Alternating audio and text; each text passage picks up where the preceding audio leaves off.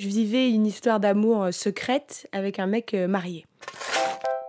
Pelle et râteau. C'était euh, devant ma porte, dans ma, dans ma cage d'escalier, quoi. C'était une nuit qu'on avait passée ensemble chez moi, mais bon, il pouvait pas rester dormir chez moi parce que bah, sinon il se faisait crier.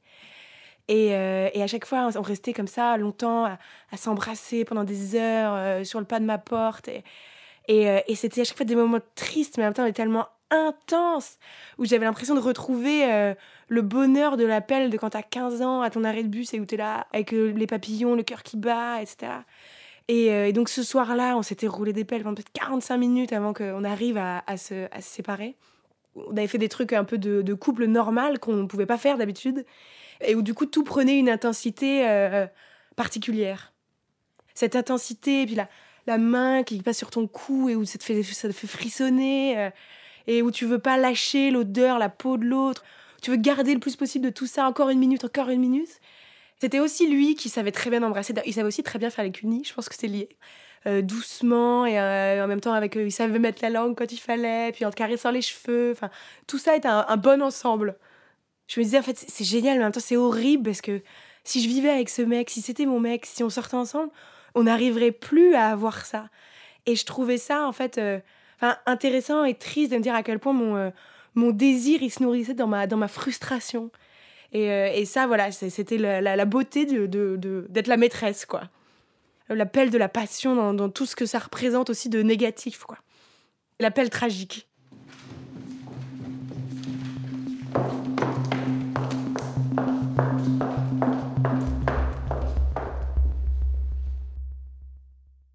De la chanson, c'était un peu un truc burlesque. Euh. On avait tous des costumes, euh, une espèce de pantalon de pyjama à rayures, euh, des genres de, pompes, de clowns achetés aux puces qui devaient faire deux pointures de plus que la mienne. J'avais un queue de pie et je croise une meuf avec un chat sur l'épaule qui avait quand même l'air bien, bien barge. Je sais pas comment c'est passé, une, une espèce de dispersion à un moment donné, puis je l'ai suivi vers chez elle. Et donc quand je marchais, j'étais toujours avec cette espèce d'accoutrement ridicule. et elle avec son chat sur l'épaule, quoi, elle le caressait et tout. Et on arrive en bas de son immeuble. Mais là, ce coup, on commence à, à se rouler des pelles. Et j'ai chopé une espèce de gaule infernale. Et je crois que j'avais pas de slip sous ce pantalon de pyjama. Et, et ça faisait vraiment le truc. Euh, c'est vraiment la toile de tente, quoi.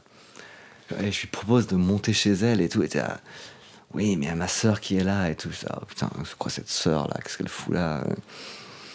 Du coup, au bout d'un moment, elle est, elle est remontée chez elle et puis je suis reparti et je bandais toujours comme un couillon avec ce pantalon de pyjama. Pour le coup, c'est ni une pelle ni un râteau, c'est un plateau. Franchement, t'as l'air con quoi. avec ton plateau. Arte radio.com